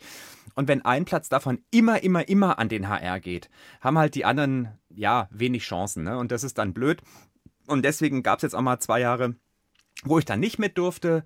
Ähm, da war ich am Anfang ein bisschen traurig drüber, aber ich kann es verstehen, weil es, es, es soll ja auch mal jemand, weiß ich nicht, vom SWR, vom RBB, soll ja auch mal jemand äh, mit können. Und wenn dann da immer einer den Platz besetzt, äh, ist blöd, ja. Weißt du schon, ob du in Rotterdam dabei bist? Diesmal nicht. Dieses wieder, das ist wieder ja, das, okay. das, zweite Jahr sozusagen. Ich hoffe dann wieder, dass ich nächstes Jahr wieder dran darf. Und meine Spekulation ist, dass wir im nächsten Jahr entweder nach, also vielleicht ja, ne, so wie es jetzt aussieht, äh, nach Reykjavik oder nach Vilnius dürfen. Und das finde ich ja viel interessanter. Das zwei sehr spannende Ziele. Ja, viel, viel, viel spannender ja. als Rotterdam. Und deswegen dachte ich, okay, komm, gut, Holland, da kannst du auch so mal hinfahren. Äh, aber jetzt zum Beispiel Baku und Kiew, das sind einfach zwei Sachen, wo ich sage, das hat mir die ESC oder die ARD gegeben. Da wäre ich privat wahrscheinlich nie hingekommen. Und das war so was Besonderes, auch als, als Stadt das kennenlernen zu dürfen, ja. Ähm, das, das, das werde ich nie vergessen. Und jetzt bin ich, ich bin schon in dem Alter, weißt du, ich bin schon, schon, schon in dem Alter, dass ich zurückblicken kann. ja, machen wir ja gerade auch. Toll, dass ich das machen durfte, ja. Also, dass man nicht immer nur fiebert, was darf ich noch machen, sondern auch mal äh, zurückblicken kann und sagt, toll, dass ich das durfte, ja. Jetzt hast du schon Packen aufgezählt, wo du überall warst mit dem ESC. Welcher war denn so das, äh, der beste vom Gesamten, äh, von, von allem, dass du sagst, da hat alles so gut gepasst. Das hat mir von der Stadt, vom Contest, vom Arbeiten. Was hat mir am besten gefallen? Gibt es einen? Oder das ist du, schwer. du überlegst gerade mit. Ich meine, Düsseldorf war natürlich was, was Besonderes, weil es im eigenen Land war, ja. Und da will man dann ja auch, dass sich alle wohlfühlen. Ne? Dann sind alle internationalen Reporter und Fans und, und, und, Gäste sind auf einmal bei dir in deinem Land, ja. Ähm, und da möchtest du ja, dass die nach Hause fahren und sagen, das war hier cool. Und ich glaube, wir haben uns da auch echt gut verkauft. Also wir hatten ja bei der Fußball-WM 2006 schon üben können, dass wir echt gute Gastgeber sein können und dass Deutschland auch mit Sonnenschein und Gastfreundschaft und, und Easiness irgendwie geht, ja. Ähm, und das hat sich dann beim ESC, glaube ich, fortgesetzt. Also ich habe da wenig Stimmen gehört, die gesagt haben, das war jetzt irgendwie blöd. Wir haben eine gute Show gemacht, finde ich. Ähm, das war, das ist mir in Erinnerung geblieben. Die konnte ich auch dann tatsächlich, da hatte ich dann auch Karten fürs Finale in der Halle. Sogar noch eine mehr. Da kam, ist dann mein Freund sogar noch äh, aus Frankfurt angereist gekommen. Es hat sich Samstag früh entschieden. Wir haben noch eine Karte über. Wer, wer braucht die? Und ich so, ich. und dann ist äh, der Sebastian, mein, mein Mann, ist dann äh, ganz spontan nach Düsseldorf gekommen und das war toll. Also ich habe, weil in, in, in, den anderen Jahren natürlich, wo ich da am Arsch der Welt irgendwo war, äh, guckt man es dann halt mit Kollegen, aber in dem Fall konnte ich es dann tatsächlich auch mal mit meinem Freund. Äh, ja, oder man sitzt ja im Pressezentrum meistens auch. Ne? Genau, ne? so. Und ich war halt wirklich in der Halle und ja, das, das ist schon ein bisschen mehr in Erinnerung. Ach, wobei Wien auch toll war. Habe ich Wien vorhin überhaupt aufgezählt? Weiß ich gar nicht. Wien war auch toll, weil ich das halt stimmt, auch da war so ich ein, auch, das war auch schön. Ah, ich bin halt auch so ein Ösi-Fan, weißt eh. äh, und weil halt Grüße an Messi Cherie, das ist unser Partner-Podcast aus ah, Österreich. Ja, super. Na, und weil es halt auch die Conchita war, die, die, die den dahin geholt hat, was einen ja. noch so ein bisschen mehr gefreut hat, weil da ja auch dann noch so eine kleine Message mit dabei war. Ähm, das habe ich schon auch sehr mögen wir können auch so ein bisschen angeben, dass wir eigentlich hier auf dem Gelände vom HR ja auch äh, in ESC-trächtigem Gebiet sind. Ne? Ja, ja, in der Tat. Wann bist du das erste Mal in den großen Sendesaal reingeschlüpft und hast ihn dir angeguckt und mal einen kurzen Moment innegehalten? Was muss man dazu sagen, das war äh, 1957 hier genau, der, ja. der zweite ESC, der hier ausgetragen wurde, hier im Sendesaal beim HR. Also ich war relativ früh in dem großen Sendesaal, äh, äh, gerade 98, als ich hier angefangen habe, weiß ich, da hatten wir schon eine große Veranstaltung, aber da wusste ich das noch gar nicht. Das das ist mir dann erst später gesagt worden. Und ja auch die Vorentscheide, die jetzt nicht im großen Sendesaal, sondern in dem äh, Studio 1, glaube ich, äh, in dem großen Fernsehstudio. Ähm, wo zum Beispiel einmal mit Karin Tietze-Ludwig das Licht ausfiel. Ja, äh, das war, glaube ich, gerade der Jahrgang, wo auch Joy Fleming zum Beispiel nominiert wurde, wo auch unglaubliche andere Namen dabei waren. Marianne Rosenberg, ja, richtig. Das waren richtig, das, damals war das die Creme de la Creme der deutschen Musikszene, die da dabei war, ja. Und da saßen die Gäste auf so ja, wie soll ich es nennen, so Schollen äh, äh, in, in dem Studio verteilt. Also es war jetzt nicht so eine typische Front-Bühnensituation, äh, Frontalunterricht mäßig, ja, da sitzen irgendwie äh, 200 Leute und vorne singt einer, sondern die saßen da so an unterschiedlichen Stellen und das war so ganz aufgelockert, äh, fand ich äh, vom Bühnenbau her sehr modern wir sind halt einfach ein sehr moderner Sender. Immer gewesen, der Hessische Rundfunk, schon immer gewesen. Natürlich. Ähm, jetzt nochmal zu deiner Hörfunkarbeit, die du dann für den ESC machst, können wir vielleicht kurz erklären. Du hast schon gesagt, du baust Beiträge, sammelst O-Töne und so. Und die laufen dann in ein System ein und daraus können sich dann alle ARD-Anstalten bedienen und das, äh, das genau. bei sich senden. Ne? Du überlegst im Vorfeld immer so ein bisschen, okay, also, was machen wir für Beiträge? Natürlich zum Beispiel, wie schlägt sich unser deutscher Kandidat bei den Proben? Daraus machst du einen Beitrag. Äh, was ist bei den Buchmachern ganz oben? Was ist vielleicht der kurioseste Beitrag, weswegen man auch ein Halbfinale einschalten sollte, weil viele da ja leider immer schon ausscheiden, die aber trotzdem hörenswert sind. Ähm, das sind so typische Beitragsthemen. Dann natürlich auch die Stadt als Gastgeber und so weiter in Tel Aviv, in Kiew war es auch viel die politische Situation, wobei ich ehrlich gesagt da auch manchmal ein bisschen überfordert bin. Du kommst da als Musikjournalist hin. Ähm, bist dort eine Woche in diesem Land und wirst dann teilweise äh, darauf angesprochen, ja, wie finden, wie würden Sie denn jetzt den Palästinenser-Konflikt lösen? Wo du denkst, äh, ja gut, äh, wenn ich die Idee hätte, hätte ich schon mal Speeden verkauft. Wer ja? bin ich denn, ja? ähm, und dann eben auch ganz viele Live-Gespräche. Also nicht nur die gebauten Beiträge, sondern eben auch Live-Gespräche. Dann kriegst du so eine Liste ausgedruckt. Okay, also morgen den Slot um 6.20 Uhr hat NDR 2, um 6.40 Uhr NDR Niedersachsen, äh, 6.50 Uhr WDR 2 und so weiter. Und dann wirst du halt alle 10 Minuten in ein anderes äh, Funkhaus geschaltet, wo du dann auch ganz schnell mit der Ansprache dich äh, umstellen musst. Wenn da zum Beispiel NDR Info kommt, dann weiß ich genau, die wollen eher darüber reden, wie sehr beeinflusst die Politik diesen äh, ESC ja, zum das Beispiel. Sind diese Hintergründigen, die längere Beiträge dann auch machen. Genau. So, ja. ähm, und das musst du ja dann auch mit einem mit einem anderen Tonfall erzählen, als äh, wenn dann von mir aus UFM oder sowas draufgeschaltet wird, wo du weißt, okay, da ist der Durchschnittshörer irgendwie Mitte 20 und du musst ein bisschen flippiger erzählen. Du äh, stellst auch andere Assoziationen her. Klingt ein bisschen wie äh, Ed Sheeran, klingt ein bisschen wie Justin Timberlake. Das sind jetzt äh, äh Musiker, die ich jetzt vielleicht einer Schlagerwelle, wenn ich mit denen spreche, äh, vielleicht nicht zum Vergleich äh, bringen würde. Ja, und da musst du dann ganz schnell umstellen innerhalb von zehn Minuten. Mit wem sprichst du? Wie lang sind deine Antworten? Wie getragen ist deine Stimme? Oder machst es doch ein bisschen flippiger? Aber da bist du Profi inzwischen, da bin ich mir sicher. Es ist eine der Sachen, die mir ganz besonders großen Spaß macht, ja. Ich habe ich, ich hab da noch immer so ein bisschen Spaß dran, äh, auch wenn ich weiß, okay, ich bin jetzt MDR Sachsen-Anhalt, ja, äh, dass ich dann vielleicht noch irgendwie so eine, so eine Stadt von denen da mit reinbringe, ja. Also ihr müsst euch vorstellen, die Hauptstadt hier ist ungefähr dreimal so groß wie Magdeburg. Ja. Ja, weißt du? super. So. da sitzt der Redakteur auf der anderen Seite und denkt sich, jawohl. So, so also ich kenne es ja. Ich ja, ja klar, ja wiederum, man, freut man sich, wenn sowas kommt. Eben, ich kenne es ja aus der Situation, wenn ich hier als Moderator bei HR1 im Studio sitze und wenn ich einen äh, äh, Reporter von irgendwo habe, der mir dann quasi das nach Hessen transferiert, ja. Und so versuche ich dann da das natürlich für die besonders schön zu machen. Und du kennst wahrscheinlich auch die Diskussion, Mensch, jetzt ist der deutsche Beitrag raus, warum läuft der denn nicht hier in den Radios? Wie ist denn da die Ansprache? Also, weil wir haben zum Beispiel uns letzte Woche auch mit Thomas Schreiber unterhalten, der dann natürlich auch sagt, ja, das geht raus an die Radiostationen ja. und äh, hoffen, dass sie das spielen und wirken da so ein bisschen drauf ein. Wie kommt das denn hier an? Wobei man dazu jetzt erstmal sagen muss, HR1 ist wahrscheinlich nicht die Zielgruppe vom aktuellen deutschen Beitrag. Das würde eher auf HR3 oder vielleicht sogar UFM laufen. Würde ich auch sagen, wobei auch HR1 ja durchaus mal äh, was, was Neueres und auch ein bisschen in diesem Bereich spielt. Also wir haben es hier auch zweimal schon gespielt, als es eben gerade rauskam und auch nicht nur den Refrain, sondern auch komplett ausgespielt. Die Reaktionen waren sehr unterschiedlich vom, äh, von den Hörern. Manche sagten, ach, das ist doch mal ganz frisch, das klingt doch gut, äh, freue ich mich. Und dann hast du halt diese, diese Hater, die immer, du könntest da hinschicken, was du willst. Ja. Die finden den ESC einfach scheiße und äh, die, kennt, die kennt jeder, der Fan ist, weiß ganz genau, die hast du. Und dann kommt immer noch dieses Argument, wir kriegen ja eh keine Punkte aus dem Ausland. Was ich übrigens hasse, dieses Argument. Wenn wir einen guten Song schicken, dann ist es den aller, aller, allermeisten, ich würde sagen 95 Prozent der Anrufer, ist es egal, ob dieser Song aus Deutschland kommt oder aus irgendeinem vollkommen anderen Land. Wenn das Ding gut ist, rufen die dafür an. Das hat man ja auch gesehen. Ich meine, guck mal, äh, Russland äh, steht wirklich bei ganz, ganz vielen Ländern unter Beschuss und, und, und, und, und, und viele würden jetzt sagen, oh, politisch nicht in Ordnung, was in Russland läuft. Und ich glaube, das sehen ganz viele mittel- und westeuropäische Menschen und Länder so. Und dennoch, wenn Russland einen guten Beitrag ins Rennen schickt, dann kommen sie auf den dritten, vierten Platz, ja.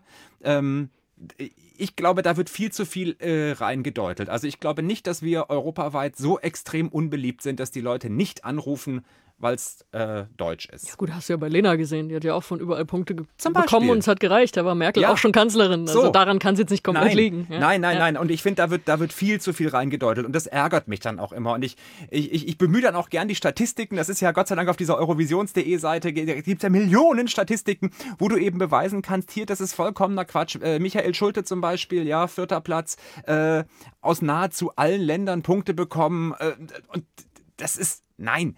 Äh, ja, wir wissen, es gibt da diese Griechenland-Zypern-Connection, es gibt die Skandinavien-Connection, möglicherweise eine Balkan-Connection, die sich gegenseitig Punkte geben. So rum, ja. Ja, gut, das ist natürlich auch ein bisschen der Musikgeschmack, ne? Das, der ist ja dann auch ähnlich. Das, das ist, muss man dann auch immer, ja. gut, Zypern, Griechenland, das ist ja nochmal Next das Level. Das ist ja Nein, also ich glaube, es, es, äh, äh, man kann es positiv sehen. Es gibt äh, Länder, die sich immer gegenseitig Punkte geben, ja, aber ich glaube, es gibt nicht Länder, die sich nie gegenseitig Punkte geben.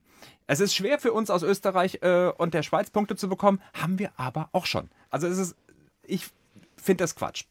Trotzdem nochmal zurück zur Ausgangsfrage. Wie ist denn da die Ansprache? Gibt es da eine Mail von Thomas Schreiber? So, so, hier, liebe bitte. Leute, ARD, ähm, äh, spiel das mal oder wie muss man sich das vorstellen, wie das hier ankommt? Das kann ich jetzt so tatsächlich nicht beantworten, weil ich ja nicht in der Musikredaktion arbeite. Ne? Und das sind ja die Musikredakteure, die dann beschließen, ähm, das tun wir ins Programm oder wir machen es nicht. Ähm, ich sehe es dann natürlich einfach, äh, oh, wir, wir, wir spielen es jetzt mal, freut mich. Ähm, ich bin nicht sicher, ob äh, jetzt der Ben Dolic äh, äh Einzug ins Tagesprogramm von HR1 finden wird. Aber vielleicht auch erst im Nachhinein. Es gibt so viele Sachen, die im Nachhinein dann kamen. Also ich weiß zum Beispiel hier, äh, Franz, If I Were Sorry, ist viel vom Radio gespielt worden. Die Common Linnets, äh, auch Michael Schulte, Blanche haben wir hier auch gespielt. Ähm, das sind aber eher Sachen, die dann sozusagen schon mal ein bisschen warm gelaufen sind, ein bisschen bekannter geworden sind und dann im Nachhinein eher ins Radio gekommen sind. Ja, wobei die Kritik ist ja dann eher so von wegen, push doch mal den eigenen Beitrag, bevor es soweit ist, dass der überhaupt erstmal bekannt wird. Das ist ja das, was man dann immer hört. Was übrigens die Österreicher viel offensiver machen. Ö3 ist da sehr, sehr mutig geworden. Ich bin zufällig immer jetzt so im März äh, im Skiurlaub. und das ist ja dann die Zeit, wo dann eben auch die Beiträge feststehen. Und da muss ich sagen, den österreichischen Beitrag höre ich da im Radio Radio relativ regelmäßig. Ähm, das ist deutlich regelmäßiger, als es hier der Fall ist. Aber dort ist natürlich auch alles in einer Hand. Da hast du die ORF-Sendezentrale in Wien und da sitzt eben auch Ö3. Ähm, das ist der, der Weg ist näher als mit dieser dezentralen Struktur, wie wir sie hier haben, wo der NDR, der das gerne gespielt hören möchte, eben nicht überprüfen kann, was macht die Musikredaktion in Baden-Baden, was machen die in München, die vielleicht einfach sagen, uns egal. Hast du denn als Moderator Einfluss drauf, was gespielt wird, oder kriegst du das auch einfach nur vorgelegt? Äh, normalerweise kriegst du den Musikplan so vorgelegt. Ähm, ich durfte aber hier bei HR1 zum Beispiel, da kann ich mich gut dran erinnern, vor ein paar Jahren, ähm, Italien, Occidentalis Karma. Weißt du? Francesco Gabani. Genau, der. Ähm, der war ja am Anfang bei den, bei den Buchmachern ganz oben, ganz oben äh, gewesen und ist ja dann auch gut gelandet, aber eben nicht so hoch, wie man äh, es gedacht hatte. Und da hatten wir hier so einen Sendeplatz frei, wo wir hätten über Musik reden können. Da sage ich, ey, haben, wollen wir nicht äh, drei Wochen vorher einfach mal den Song spielen, den momentan alle vorne sehen beim ESC? Und dann hat die Musikredaktion den, den sich angehört und gesagt, ja, witzig, gute Nummer, können wir auch mal in HR1 spielen. Da habe ich eine kurze Moderation draus gemacht. So, in drei Wochen ist der ESC. Wenn Sie wissen wollen, was momentan bei den Wettbüros äh, auf Platz 1 ist, das ist diese Nummer. Und das hatte auch äh, äh, positive Reaktionen dann, dann gegeben, ja. Also ein bisschen, ein bisschen Einfluss hat man durchaus. Ich könnte mir auch vorstellen, dass es mir in den nächsten Wochen hier nochmal gelingt, die Litauer oder die Isländer ins Programm reinzumogeln. ja. Was macht denn für dich persönlich so einen guten ESC-Song aus? Was braucht der, damit du sagst, das interessiert mich, das finde ich spannend, der ah. gefällt mir?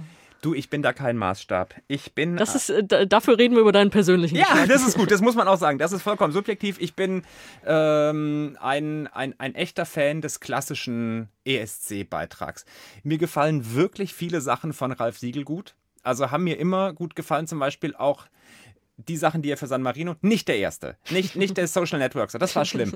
ähm, aber danach äh, Vola und ähm, äh, maybe, maybe? Maybe. Das hat sie dann tatsächlich auch geschafft ins Finale. Harmonien. Weißt du? Und dann, wenn dann im dritten Refrain noch die Rückung kommt, also den dritten Refrain. Ja, die muss ja kommen, sonst ist es kein ESC. -Song. So! dann ist die alte Frühlingsche äh, aber, aber glücklich und äh, manchmal, also ich höre mir dann ja immer alle Beiträge im Vorfeld an. Wenn ich sie nicht eh schon bei Erscheinung irgendwie gehört habe, machen wir einen konzentrierten Abend, wo wir uns dann alle Beiträge anhören. Äh, und manche sind dann so dabei, wo ich so denke, der, der hat das Potenzial zu einer Rückung. Bitte, bitte, bitte. Dann kommt die Bridge nach dem zweiten Refrain und zack, tatsächlich eins höher. So, ich weiß, es ist überhaupt nicht mehr modern. Leider. Äh, es gibt genug, die das noch machen. Ne? Aber ja, ähm, es muss auch nicht unbedingt diese typische Rückung sein. Aber ich finde, also ein Lied ist ja immer im, ähnlich aufgebaut. Ne? Erste Strophe, erster Refrain, zweite Strophe, zweiter Refrain, äh, Bridge, also Überleitung, Instrumentalteil und dann dritter Refrain. Es sei denn, Georgien schickt wieder Free Jazz oder gut, so. Ja. das kann. so, und ich finde, ich finde, äh, also für mich ist ein Lied gut, wenn im dritten Refrain irgendwie eine Veränderung zu den ersten beiden stattfindet. Das wenn dann, wenn da nochmal eine Idee kommt und nicht nur die reine Wiederholung von äh, Block A, Block B wird nochmal auf Block C gescho geschoben, ja. Ähm, Whitney Houston ist da zum Beispiel eine ganz große gewesen. Die hat dann immer noch im dritten Refrain irgendwie einen Ton höher oder tiefer oder eine Pause länger gemacht, wo du weißt, okay, und das ist für mich der Höhepunkt dieses Liedes. Ähm, und ja, also ich, ich bin echt Fan von diesem klassisch aufgebauten äh, ESC-Song, der natürlich leider immer weniger wird und auch als unmodern gilt. Letztes Jahr Kroatien. Ganz Ach, schlimm. mit den Flügeln. Fand, fand, ja, mit den Flügeln. Den fanden alle ganz schlimm und ich fand den so toll. Das war so richtig. Oh, das, war, das war die große alte ESC-Hymne für mich, ja. Ich höre daraus, du bist eher so der Balladentyp. Nee, nicht mal. Nein, nein. Ähm, das darf auch, das darf auch, auch, auch, auch, auch flott sein. Das darf auch Dance oder sowas sein. Also, äh, hier, Euphoria, äh, perfekt. Das ist einer der perfektesten Songs, obwohl sich da jetzt, glaube ich, im dritten Refrain nicht unbedingt was Neues tut. Aber das war, war egal, sie war barfuß, das hat äh, gereicht. Ähm, es gab mal eine Zeit, da hat es gereicht, ja. Ja, es, wobei es schon sehr viele, äh, äh Eben, es gab schon sehr, sehr viele mit barfuß. Ähm, Nee, also das, das, das, das, darf auch Dance oder sowas sein, aber ich mag es halt einfach ganz gerne ein bisschen bombastisch. Äh, dieses äh, sehr zurückgenommene Duncan Lawrence-Ding, da so, ach, nur ich und mein Klavier. Nee, also äh, Thomas Mohr sagt immer, beim ESC darf mit dem dicken Pinsel gemalt werden. Diese Formulierung klaue ich mal von ihm, weil ich glaube, jeder versteht, was man meint. Ja, was soll man dazu auch noch sagen, ne? Ja, dann bleibt natürlich die Frage nach deinem Alltime-Favorite. Kannst du dich da auf einen festlegen? Ist schwierig, ne? Also, Ähm, als ich geheiratet habe, habe ich äh, damit überrascht, dass ich im Standesamt eine Kollegin ähm, äh, mit zwei äh, gitarrenspielenden Jungs organisiert habe, wovon mein Freund damals nichts wusste. Und die, die hat dann äh, Quédate conmigo von Pastora Soler für uns gesungen. Weil das ist für mich ein ganz besonders schönes Spanisches. Hast du es im, im, im Ohr? Im Ohr tatsächlich nicht, nee. Für mich sind die Spanischen immer so nicht, es ist eher nicht wert, sie im Ohr zu behalten, muss ich Sonja, wir müssen unseren Kontakt intensivieren. Ich äh, werde dich da noch auf den Geschmack bringen. Nee, ja, ich mag Lavender, egal. Äh, das fand ich auch ganz gut. Äh, sind wir zumindest zu zweit. Das mochte du? sonst keiner. Nee, das mochte keiner. Aber jetzt habe ich deine Geschichte unterbrochen. Ja. Das wollte ich natürlich nicht. Und ich war doch gerade in so einer romantischen Ja, oh, tut mir leid. Äh, ja, und dann wurde äh, auf dem Standesamt wurde dieses Lied gesungen auf Englisch, weil sie gesagt hat, die Kollegin, sorry, das kriege ich auf Spanisch nicht hin, das ist auch sau schwer auf Spanisch, muss man sagen. Es ist eh sau schwer zu singen. Aber Quédate conmigo von Pastora Soler, äh, ich meine 2011 oder 12. Jetzt verrupfen mich alle Fans. So, was muss man doch wissen? Ich weiß es gerade nicht auswendig. Es muss vor meiner Hochzeit gewesen sein. ähm, das ist einer meiner ganz, ganz großen ja, Lieblingsschlager. Und natürlich auch ein Lied kann eine Brücke sein. Äh, Joy Flaming. Da ist für mich auch alles. Es ist leider so unterbewertet worden. Jeder sagt das. Ja, tolle Frau, tolle Stimme. Platz 17 oder was es damals war. Viel zu weit hinten. Ja, das ja, hätte ich. Gibt es ja auch immer diese unterschätzten Songs, ne? Und denkt so, was ist da los? Das ist, bei mir ist das Hera Björk zum Beispiel. Genesis ja. das ist ja oh. auch irgendwo ganz weit hinten gelandet. Und ja. diese Frau war so super, die hatte so eine Ausstrahlung, die hat so stark gesungen, dieses Lied. Ich meine, natürlich auch so ein bisschen Guilty Pleasure, ist ja alles so ein bisschen beim ESC. Also, warum ist sie nicht weiter vorne gelandet? Das gibt's häufig, ne? Das hat man in jedem, in jedem Jahr eigentlich mehrere Sachen. Die war ja auch so ein Fan, Fan-Favorite auf jeden Fall, ja. Mit der habe ich in dem Jahr, wo sie aufgetreten ist, das andere Halbfinale zusammengeguckt, in einem ganz kleinen Backstage-Räumchen und ich kann dir immer noch nicht erklären, wie es zu dieser Situation kam, dass ich zwei Stunden quasi fast alleine, da war sonst fast niemand, mit Hera Björk das zweite Halbfinale geguckt habe. Backstage in der Halle oder wo war das? Oder in irgendeiner Kneipe? In der Halle. In der Halle, in irgendeinem, also nicht im Pressezentrum, ja. sondern irgendwo in der Halle, weil wir hatten wieder eine Kommentatorenkabine. Das heißt, wir kamen wieder, Gott sei Dank, an, in, in Bereiche, wo sonst nicht so viele Leute reinkamen. Und da haben wir das dann geguckt und irgendwie ich, vielleicht durfte man in diesem Zimmer rauchen und deswegen haben wir uns dort geguckt. Ich weiß es nicht, will nichts unterstellen. Aber auf jeden Fall, ich hatte einen sehr engen Kontakt zu Hera Björk und sie ist ganz, ganz toll. Das heißt, ihr habt dann alles zusammen kommentiert, so wie zwei Profis, so, ja, was sagst du dazu? Oder ja, wie, wie, wie, lief das ab? In, in etwa so. Ich meine, ähm, ich weiß auch gar nicht mehr, äh, wahrscheinlich haben wir das auf Englisch gemacht. Das, ich habe nur noch verschwommene Erinnerungen. Ich weiß nur auf jeden Fall, dass ich eine lange Zeit in einem sehr kleinen Zimmer mit Hera Björk saß. Neid. Ne? Ähm, ich will eine kleine Brücke schlagen nochmal zu was, was du auch noch machst, was wir noch gar nicht erwähnt haben. Du schreibst auch Bücher. Yes, ist Maria. Du schreibst äh, Krimis. Äh, wenn man mal auf deiner Homepage guckt, das sind ganz viele Termine, wo man dich äh, lesen sehen, klingt ein bisschen komisch, wo man dich lesen sehen hören. kann. lesen, hören und dich dabei sehen kann. Ja. Ähm, hat das irgendwie auch einen ESC-Bezug? Bringst du da so, so äh, mal nee. so schön was unter oder ist das tatsächlich ganz das eigenständig? Ist wirklich komplett was eine ganz eigene äh, andere Welt. Das hat gar keinen ESC-Bezug. Ich habe angefangen vor fünf Jahren und habe da mal so ein Lokalkrimi geschrieben, weil ich sowas sehr viel gelesen habe mit so Kommissaren, wo dann eben auch der Ort eine große Rolle spielt. Ich mag das gern, wenn es in der Nähe spielt. Ich mag keine Krimis in Australien lesen, weil da sehe ich das nicht vor mir. Da war ich noch nie, das kann ich mir nicht richtig vorstellen. Und wenn ich aber sage, äh, weiß ich nicht, hier bei Nele Neuhaus, die Kommissarin fährt die Königsteiner Straße durch Bad Soden, wupp, sehe ich die. Ähm, und sowas gefällt mir und das habe ich dann eben auch gemacht mit einem hessischen Kommissar, der aus Bad Hersfeld kommt, weil ich eine ein bisschen andere Stadt nehmen wollte und da gibt es mittlerweile vier Bände. Ähm, dann sind daraus auch noch zwei Reiseführer entstanden für Mittelhessen und Osthessen. Äh, aber das ist so eine Sache, die ich völlig losgelöst von meiner ESC-Begeisterung mache. Ähm, es gibt ja den ESC in literarischer Form kaum. Aber Kollege Thomas Mohr, dafür muss ich an dieser Stelle auch Werbung machen, hat ja ein ESC-Krimi geschrieben, ähm, der glaube ich, auch sehr, sehr gut ist, den ich noch nicht gelesen habe.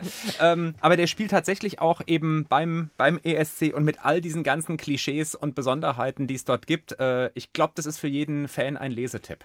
Ist denn der ESC an sich auch ein guter Krimi für dich? Das ist der beste Krimi, den es gibt einmal pro Jahr. äh, es gibt, glaube ich, äh, zwei Situationen, wo ich auf einer Couch sitze und mich seit zehn Minuten nicht bewegt habe und trotzdem einen Blutdruck von 300 habe. Das ist A bei der Prognose zur Bundestagswahl. Weißt du, da sitze ich und bewege mich nicht. Und wenn du an meine Halsschlagader fasst, unglaublich. Wobei man da ja immerhin weiß, Punkt 18 Uhr kommt das.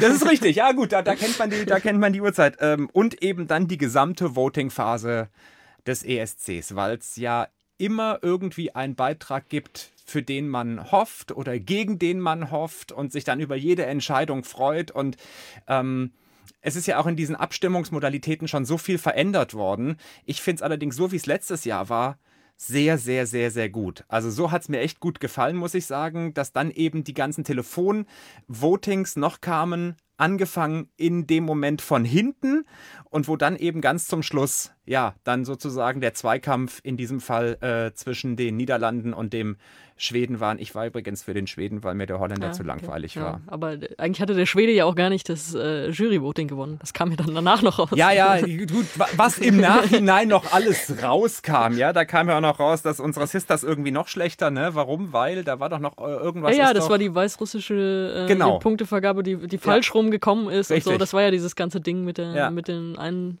mit dem einen Punkteblock, der dann nochmal neu genau. vergeben wurde, da sind sie noch einen runtergerutscht. Noch ein nachträgliches Downgrade, also schlimmer, schlimmer geht es eigentlich kaum, ja. Magst du die Jurys oder bist du einer, der sagt äh, 100% Televoting? Nee, ich finde das okay, so wie es ist. Ich finde, das, ist, äh, das ist schön und das zieht die Sache ja auch noch ein bisschen in die Länge bei, bei, bei der Abstimmung hinten. Ähm, ich finde es okay. Ich meine, ähm, man sieht im Prinzip, die Jurys bringen kaum was, weil wir haben ja schon gerade schon über diese äh, Nachbarschaftsvotings gesprochen und das ist ja weiterhin so. Griechenland, Zypern, bla bla bla, äh, die Länder, die sich mögen, äh, geben sich, da ist scheißegal, da, da, hat die Jury überhaupt nichts gebracht, ne, die Einführung. Also der Effekt ist, glaube ich, verpufft.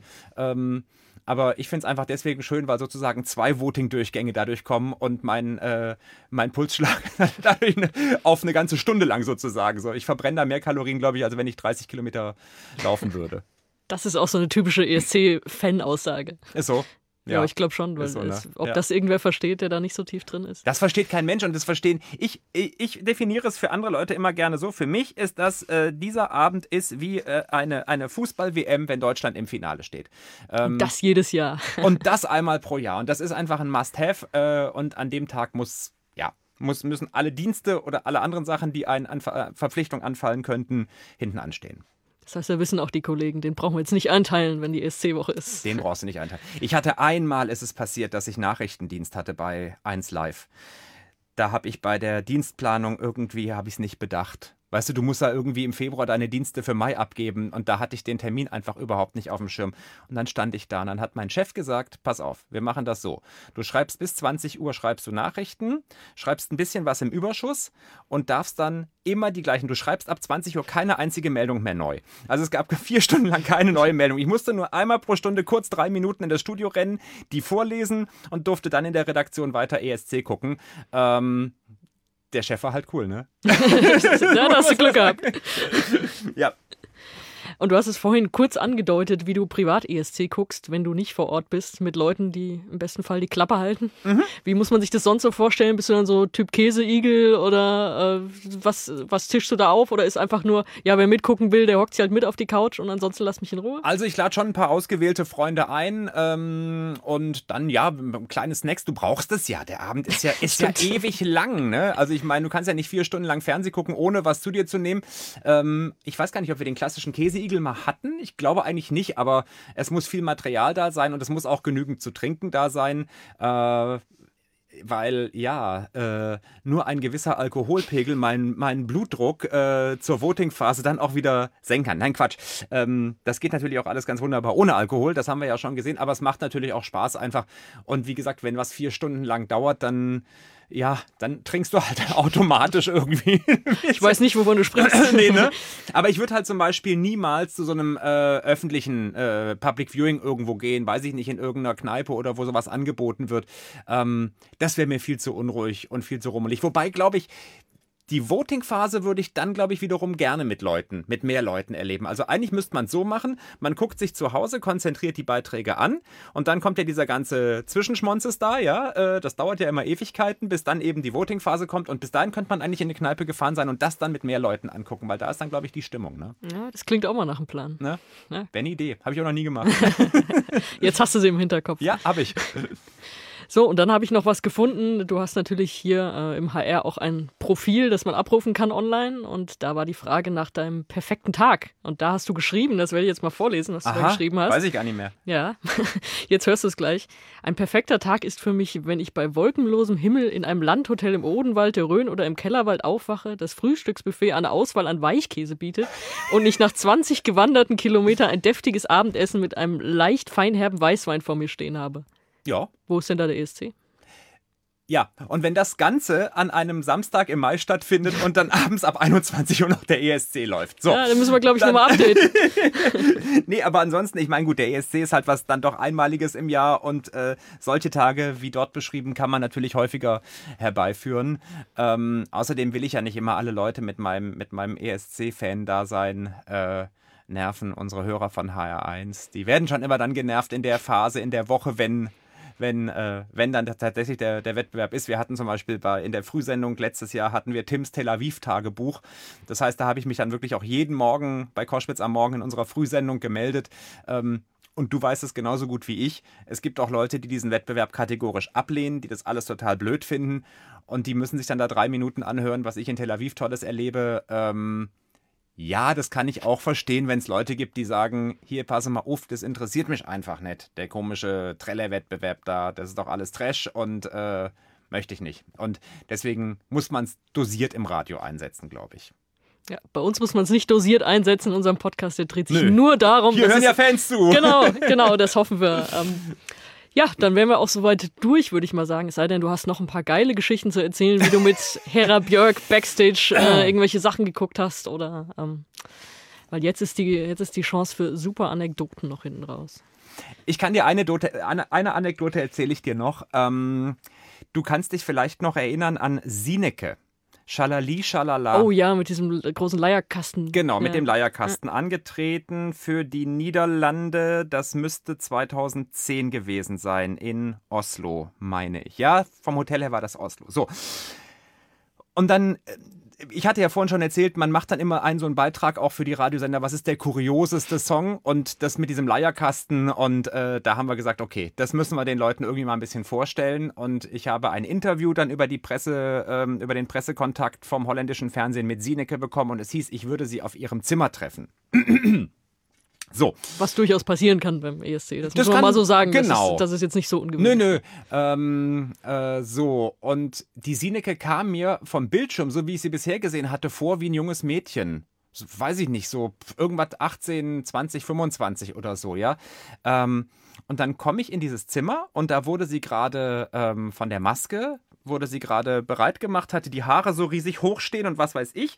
Ähm, und dann saß da aber so eine also aus meiner Sicht plötzlich gefühlt 40-Jährige. Und dann dachte ich, ach, das ist bestimmt irgendeine Background-Sängerin oder so äh, oder die Choreografin. Gut, warum wird die so angepinselt? Egal, weiß ich nicht. Und dann sagte ich, ja, ähm, ich habe jetzt den Termin mit der Sineke. Äh, kommt die denn auch noch? Ja, aber ich bin doch die Sineke. ah! ah! kann passieren. Ah! Was sagst du dann da? Äh, das, war, das war sehr, sehr blöd, äh, weil ich jetzt auch nicht sagen wollte, ich dachte, sie sind viel jünger. Äh, also da war im Prinzip, war das Kind war in den Brunnen gefallen. Und dann habe ich mich irgendwie entschuldigt und aus der Situation rausgewunden. Aber sie war halt Holländerin und demzufolge locker und nett und äh, hat dann da auch drüber gelacht. Und ich habe dann irgendwas auf Englisch da gestammelt. Und äh, also es war eine Situation, an die ich mich erinnere, die, die sehr blöd war. Und in Kiew fällt mir noch ein, am Tag meiner Anreise, ich war vollkommen übermüdet an dem Tag, nach Kiew geflogen, dann direkt ins Hotel, die ersten Sitzungen, wann machen wir was. Abends war dann da irgendwie ein großer Empfang mit dem Klitschko, der Bürgermeister in, in Kiew ist, ja. Und dann hieß es, du könntest über diese Kontaktnummer, könntest du eventuell, dann würde der dir hinten in einem Nachbarzimmer irgendwie ein Interview geben, ja. Dann habe ich ja diese Nummer angerufen, also ein bisschen mafiös alles. Ja, ja, jeder äh, Kontakt funktioniert. Kommen Sie zu dieser Tür, wir werden Sie einlassen. Und dann bin ich ja mit einem anderen Kollegen, der für die Onliner, für die, für die ARD auch unterwegs war, für Eurovision.de, der war dann Gott sei Dank noch mit dabei, weil ich dachte so ganz alleine, ja. ja weiß zumindest einer, wo ich bin. genau, wo, wo, hat man ihn zuletzt gesehen? Und dann wurde uns echt von so einem Schrank, wurde uns dann da äh, die Tür aufgemacht und wir wurden, es gab dann eine Privataudienz mit, mit Klitschko, ja, irgendwie für, naja, zehn Minuten oder sowas. Ähm, der auch unglaublich nett war, der spricht ja auch sehr, sehr gut Deutsch und hatte da auch Bock drauf. Äh, und ich erinnere mich an einen so einen Satz, den er gesagt hat, äh, weil er natürlich auch sagen wollte, Völker, Völkerfreundschaft und weil er Ukraine, das war ja alles sehr schwierig hier. Was die Menschen verbindet, ist die Musik. Weißt du, manche gucken Volleyball, manche gucken Fußball, aber jeder liebt die Musik. Und diesen O-Ton, ich glaube, den haben wir in jeden Beitrag eingebaut, weil, weil wir den so gerne mochten, mit die Musik. Äh, ja, und das ist halt das Coole dran. Als Reporter beim ESC kriegst du dann plötzlich Kontakt zu Leuten, wo du so denkst, wow, also erstens mal kommst du wirklich auch an alle Sänger ran, weil die sind ja alle total locker. Das habe ich mir davor auch alles ganz anders vorgestellt. Du wirst es ja auch kennen, dass man da tatsächlich Chancen hat, wirklich äh, äh, ja doch an alle ranzukommen irgendwie. Ne? Äh, aber dann eben auch bis in die äh, hohe politische Ebene.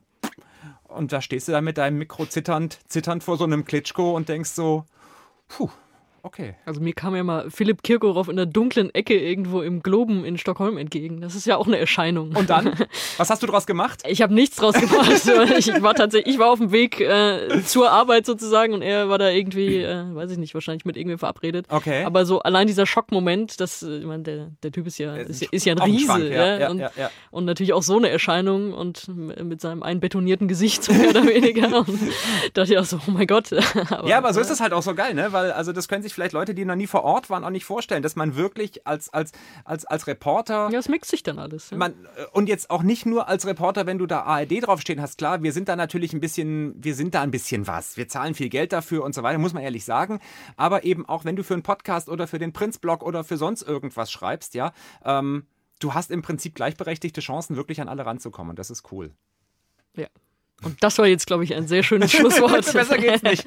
genau, dann äh, danke ich dir, dass du hier zu Gast warst. Kann schon mal ankündigen, das nächste Mal mache ich das natürlich wieder mit Sascha. Dann nehmen wir das wieder von daheim aus äh, auf. Aber äh, das war jetzt mal eine kleine Sonderfolge. Wir wollen jetzt auch unsere Schlagzahl erhöhen, natürlich, jetzt wo der Contest näher kommt. Äh, werden wir ein bisschen mehr aufnehmen. Ah. Ähm, ihr könnt uns gerne folgen auf den sozialen Medien, Instagram, Facebook, Twitter. Da wird es auch einiges zu sehen, zu hören geben. Ich habe schon angekündigt, ich bin am Wochenende in Dänemark beim Melodie Grand Prix. Cool, ich bin neidisch. Ja, du hast gesagt, du guckst keine Vorentscheidung. Ja, stimmt. Aber kann man ja mal eine Ausnahme machen, wenn man vor Ort ist. Nimm mich mit das nächste Mal. Das nächste Mal nehme ich dich mit, das, das ist versprochen. Genau, unsere Folge 42 ist eigentlich auch noch frisch über unser Lied für Rotterdam. Da haben wir ein bisschen über die Show erzählt und äh, auch mit ein paar Protagonisten gesprochen, unter anderem mit Thomas Schreiber. Das gibt es auch noch zu hören bei uns. Alles auf escgreenroom.de. Und natürlich möchten wir euch noch darauf hinweisen, äh, wir gehören dem Netzwerk die besten Podcasts der Welt an. Ist das nicht ein wunderschön dekadenter Name? Hui. Und äh, was es damit auf sich hat, findet ihr auch alles auf unserer Webseite. Und das war's mit Folge 43. Wie gesagt, bald höhere Schlagzahl, das heißt, wir nehmen demnächst schon wieder auf. Aber für heute sage ich dann einmal Tschüss und äh, danke an Tim. Ja, hat Spaß gemacht. Tschüss an alle.